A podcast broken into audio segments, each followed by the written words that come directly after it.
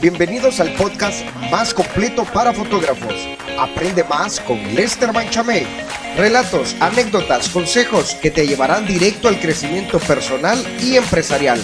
Así que prepárate para una dosis más. Abre tu mente y llévalo a la acción.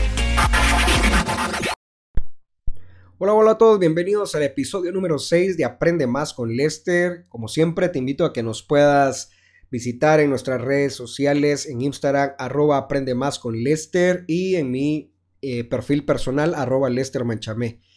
Foto. Bueno, hoy, al igual que el episodio número 5, quiero intentar hablar un poco, o como en, este, en esta ocasión, en este episodio, quiero realmente contarte sobre mi estrategia para, para esas negociaciones que nosotros tenemos que hacer con las parejas que ya nos habían contratado para las bodas que se tienen que postergar pero también creo que ahorita ya estamos en junio y hay muchas bodas en diciembre, hay muchas bodas de fin de año que ya pues empezaron a hacer un tipo de, de cambios en su organización, ya empezaron a creer un poco en las bodas íntimas y te quiero comentar todas las estrategias que yo tomé desde el principio que estoy tomando que me han llevado realmente a, a hacer unas buenas negociaciones de un win-win pues súper equilibrado y que todos quedemos contentos, ¿no? El objetivo pues realmente no es crear eh, algún tipo de, de, de problema, sino hacer conciencia. Primero tenemos que ser conscientes que la pandemia no es culpa de nadie, ¿verdad? Que las negociaciones que nosotros teníamos o que estábamos acostumbrados a hacer en una boda con nuestras parejas, van a ser diferentes. Hay una situación particular ahora que las negociaciones van a tener que, que, ser muy diferentes y no todos estamos preparados para este tipo de negociaciones, ¿no? Entonces puede ser que afectes mucho a tu empresa como fotógrafo o que la pareja no se esté dando cuenta de algunos aspectos personales, porque aquí ya entra, ya entramos a hablar mucho de, del aspecto personal de cada uno de los proveedores, ¿no? Entonces, y pues que también ser conscientes de que vamos a tener que perder, vamos a tener que perder, ¿verdad? O sea, es inevitable lo que está sucediendo, como lo digo, lo repito, no es culpa de nadie, ni de la, ni de los, ni de la pareja, ni del proveedor, ¿ok? Y de alguna manera tenemos que buscar ese equilibrio para poder llegar a negociaciones conscientes, negociaciones de un verdadero gana-gana, ¿ok? Entonces, quiero comentarte tres aspectos importantes del fotógrafo como proveedor que de alguna manera van a hacer que este fotógrafo sea más accesible o menos accesible. Sé que esto puede ser aplicado a otro tipo de proveedor, pero eh, en este momento voy a mencionar a fotógrafos porque en ese medio es en donde yo estoy y es lo que yo he podido estudiar desde que inició todo esto, todas las restricciones en nuestro país. Entonces, primero es que somos proveedores unitarios. ¿Esto qué quiere decir? Que no podemos dividirnos en un mismo sábado en dos bodas, ¿ok? Obviamente, quisiéramos hacerlo, pues claro que quisiéramos hacerlo y yo quisiera dividirme en dos Lester, pero es imposible, ¿no? Y normalmente en este tipo de, eh, en este tipo de segmento, pues a las parejas, las parejas contratan realmente al fotógrafo, ¿no? A la persona, ¿verdad? Y, sí, obviamente no es lo mismo que, que vaya eh, un fotógrafo auxiliar que vaya la persona que tú estás viendo o que está que, publica sus fotos y, eso te llamó la atención o la forma de ser del fotógrafo cualquiera que sea pues obviamente no podemos dividirnos y somos fotógrafos unitarios. Y de alguna manera pues también como consejo para las parejas que están escuchando este podcast quisiera pues si tú no tienes una planner o no lo has trabajado de esa manera yo te, te recomiendo que tú puedas hacer un listado de todos los proveedores que tú puedas tener unitarios. Porque, bueno, yo conozco proveedores, por ejemplo, como un decorador que puede dividirse, que puede tener dos hasta tres equipos de trabajo y puede cubrir tres bodas en un mismo fin de semana, en un mismo sábado, pero también conozco decoradores que solo pueden cubrirte una boda. Entonces es de estudiar un poco qué tipo de proveedores tú tienes y si se convierten en unitarios, hacer un listado porque estos serían los proveedores que hay que tomar en cuenta para hacer el cambio. Los, primeros, pues, que hay que tomar en cuenta para hacer el cambio de fecha, ¿no? Y eh, otro aspecto es el flujo de trabajo. No todos los fotógrafos tienen el mismo flujo de trabajo, ¿verdad? Eh, y esto es bien importante. No todos, pues, están tan posicionados en el mercado como fotógrafo de bodas y su flujo de trabajo va, a disminuir. ¿Y por qué esto puede afectar en, la accesibilidad de un fotógrafo? Es porque, por ejemplo, en mi caso, ya tengo varios años de estar en este segmento, pues constantemente, yo incluso ya para el próximo año ya tenía eh, fechas casi que marzo, abril, casi que todos los meses los tenía, ya todo el mes lo tenía reservado. Entonces esto hay que tomarlo en cuenta porque esto nos puede hacer menos accesibles. Y hay que tener cuidado con esto porque no e, puede ser que el fotógrafo no quiera, o sea, que no, no es que no quiera ser accesible, sino es que no puede, ¿verdad? Por los compromisos que tiene también. Y otro de los aspectos, yo creo que es, para mí, sería el más importante ahora, porque esto es algo a nivel mundial, a nivel de tu país, o sea, es a nivel nos está pasando a todos. Y es que todos estamos viviendo eh, eh, esta pandemia en, escenarios muy diferentes. Y que de alguna manera en los aspectos que va, va, a pegar más duro, pues es en el grado de responsabilidad económica que cada uno tengamos, ¿no? Por ejemplo, el soltero eh, no es lo mismo que si tu fotógrafo es, es, soltero, puede ser más accesible que un, que un fotógrafo que esté casado. ¿Verdad? La responsabilidad económica que tiene la persona que está soltera no es la misma. Ese soltero puede ser que, pueda vivir con sus papás, puede ser que, que tenga otro trabajo y que eh, esto lo empezó como hobby, que no esté tan posicionado. O sea, hay mucho, eh, muchas cosas que podemos hablar de un fotógrafo que está soltero que eh, puede ser que este sea más accesible que otro. Solo, perdón, solo el simple hecho que la, que, no tenga hijos, ¿verdad? No tiene esa gran responsabilidad de, tener a una, a una, familia. O sea, yo, por ejemplo, eh, de frente tengo a la pareja, pero por las espaldas yo tengo una familia que mantener. Tengo dos hijos que darles de comer, darles eh, una casa, una vivienda. Entonces, esto, eh, los escenarios son muy diferentes y es algo que tú tienes que entender como pareja y como, como soltero, porque ahí va que ahora yo escuché pues un comentario que por eso también me nació hacer esto, que bueno, que un fotógrafo había hecho el comentario de, alguien más de que, bueno, ala, pero es que aquel eh, sí, es que no quiere ser accesible, no, es que lo que pasa es de que la situación es muy diferente, ¿verdad? Tú lo puedes estar viendo desde tu punto de vista en tu escenario donde no tienes una mayor responsabilidad económica que el otro fotógrafo. igual lo tiene que tomar en cuenta la pareja porque así tú puedes ver. Yo sé que eh, cuando, cuando alguien se va a casar, normalmente hay, eh, eh, hay parejas amigas que, que, se están comunicando cómo va su boda. Y puede ser que ahí encuentres, ah, no, pero mira, mi fotógrafo eh, pues fue bien accesible y todo. Sí, pero tienes que tomar en cuenta esto. Y el tuyo, no, ah, tú, no, mi fotógrafo no es accesible o así que no sé qué. Pero creo que vamos a tomar en cuenta esto y tienes que tomar en cuenta esto para poder hacer una crítica, ¿no? Y, obviamente hay otra cosa, es que el fotógrafo que vive, que no solo vive de la fotografía, puede ser que otro fotógrafo tenga otros trabajos, eh, tenga o esté en otro tipo de segmento de la fotografía y que tal vez no sea, no solo su sustento, ¿verdad? Venga de la fotografía de bodas. Entonces esto hay que tomarlo en cuenta. Pues yo sé que pueden haber muchos escenarios, ¿verdad? Pero yo creo que estos, ya con esto te estoy dejando una visión clara de, cómo es que no todos los proveedores van a ser tan accesibles como otros, ¿no? y estoy hablando de fotógrafos.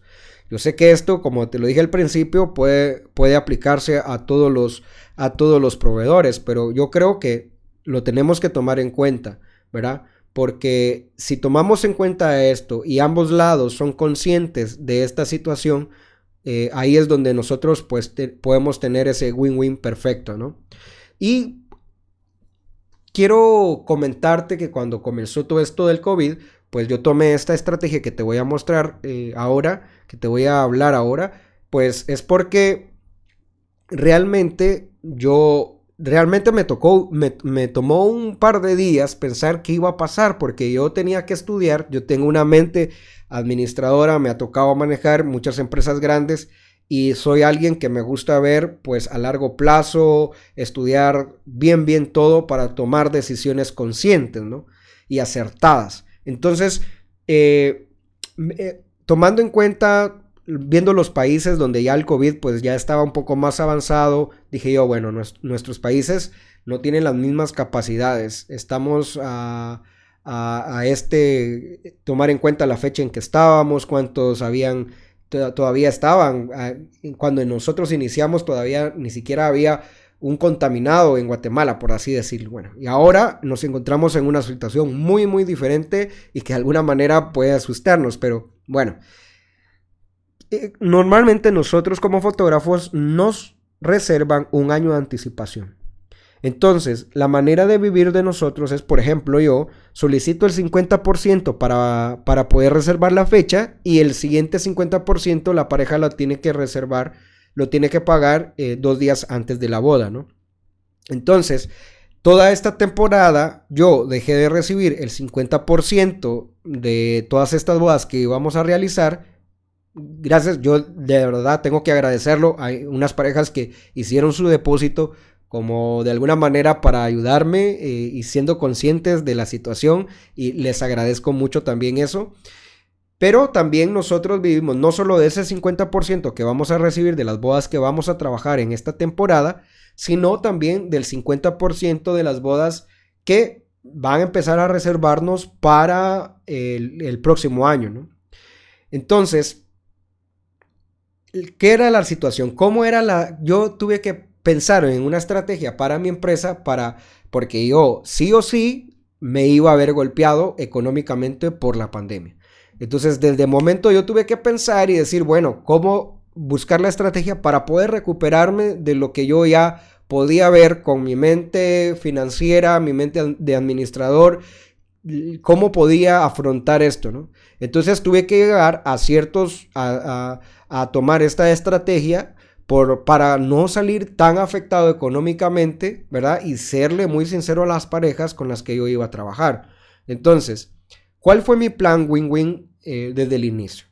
Todas las bodas que se iban a postergar para días entre semana no les iba a cobrar un recargo.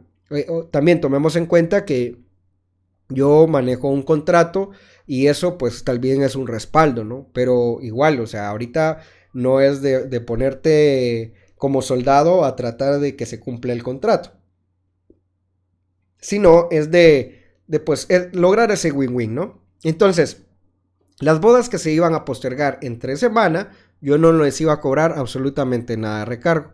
Ahora bien, las bodas que se iban a postergar para día sábado, pero en temporada alta, te estoy diciendo que yo tenía todavía un par de fechas disponibles, marzo, abril, y dije, oh, bueno, pues las puedo dar.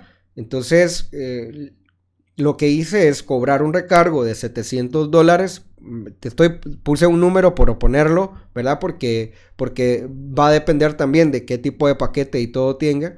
Pero eh, a cambio de esto, pues yo di horas extras, sesión artística si no la tenía, una sesión save the date si no la tenía.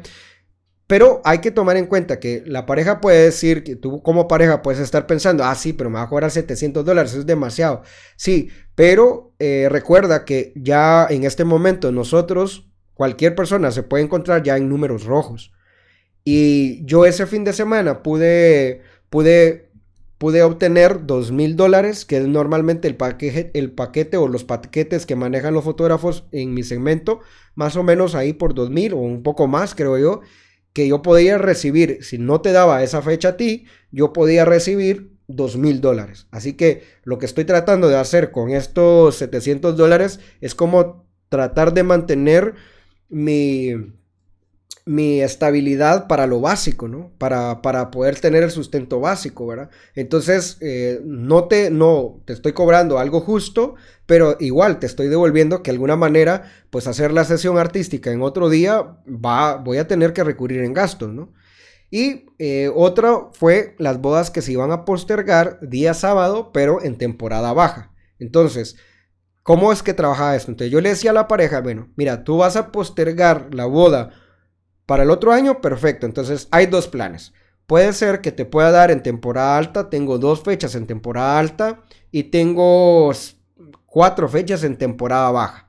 Y en temporada baja solo va a ser un recargo de 400 dólares, ¿no? De alguna manera yo tengo que ver cómo recupero, que es difícil, va a ser muy difícil recuperarnos, pero de alguna manera estoy tratando de mantener el sustento de mi familia. Entonces, eh, para temporada baja solo iba a ser un recargo de 400 dólares si la boda era fin de semana, si era sábado, ¿no? Si era entre semana o día domingo, no había ningún recargo. Y ahora, ¿qué está sucediendo? Que ahora, pues las parejas de, que teníamos para la temporada de fin de año, pues están viendo como que la situación van a tener que cambiar algún tipo de, de organización de su boda. No vamos a poder realizar tal vez bodas pomposas como las que estábamos acostumbrados. Y estamos adoptando esta, estas bodas íntimas, ¿verdad? Pero muchos de ellos venían a mí y me decían, Lester, vamos a, vamos a tener una boda íntima eh, para la fecha que teníamos este año, y vamos a hacer la fiesta ya el próximo año. Entonces, ¿qué hacía con este? ¿Qué estrategia fue que, empecé a tomar con este tipo de, parejas que venía con, este tipo de plan? Era, bueno, mira, igual, te voy a, te voy a hacer este recargo, es, dependiendo si es sábado temporada alta o sábado temporada baja, más que te voy a dar, te voy a regalar más horas y esas horas las puedes dividir. Te voy a dar estas horas para la boda eh, íntima que vas a tener y la otra mitad de tus horas te las voy a dar para las fiestas que, tú tienes. Igual, las te, di horas extras, te ofrecí sesiones artísticas, eh, sesión save the date y de verdad yo agradezco nuevamente a todas esas parejas. Yo tuve parejas que ya venían con la idea de ese recargo, ¿no? Entonces yo quiero agradecer en este podcast a esas parejas que, que, han sido conscientes, ¿verdad? Y de alguna manera, pues también yo he sido consciente en, ese win-win, para que ese win-win funcione. Porque sin lugar a duda, eh, todos nos tenemos que recuperar. Y si tú eres del pensamiento que, que todos nos tenemos que ayudar ahora, entonces, esta es la mejor manera de hacerlo, ¿no? Mantener un, un, recargo base eh, para poder mantenernos, porque de alguna manera yo tengo un costo de vida eh, que, yo, que no va a ser el mismo costo de vida de un fotógrafo a otro, ¿no? Eh, ya te dije todos los aspectos, pero este tipo de conciencia creo que saca adelante a un país completo, ¿no? Ese tipo de conciencia es el que nos va, nos va a hacer de alguna manera más acelerada recuperarnos a todos de este golpe económico. Espero que te, esté ayudando con esta información que te estoy dando. Espero que les sirva, espero que lleven a buenas negociaciones con pareja fotógrafo, ¿verdad? O con pareja proveedor, cualquiera que fuese y aplique esto que te mostré. Y, por favor, eh, parejas, seamos conscientes, ¿verdad? Nosotros somos proveedores que de alguna manera no solo vamos a hacer clic a las bodas, realmente eh, el costo del equipo que nosotros utilizamos es muy alto. Y yo sé que muchos fotógrafos estaban, se estaban preparando para recibir muchas bodas, invirtieron en equipo para dar eh, esa calidad, ¿verdad? En cada una de las bodas y ahora nos vimos pues con deuda, ¿no? Eh, agradezco de verdad si, si, si tú eres consciente, lo, voy a, lo van a agradecer mucho. Y de verdad termino con esto. Gracias a todas las parejas que han sido conscientes con Lester Manchame. Así que espero que te ayude y nos vemos eh, en el siguiente episodio, señores.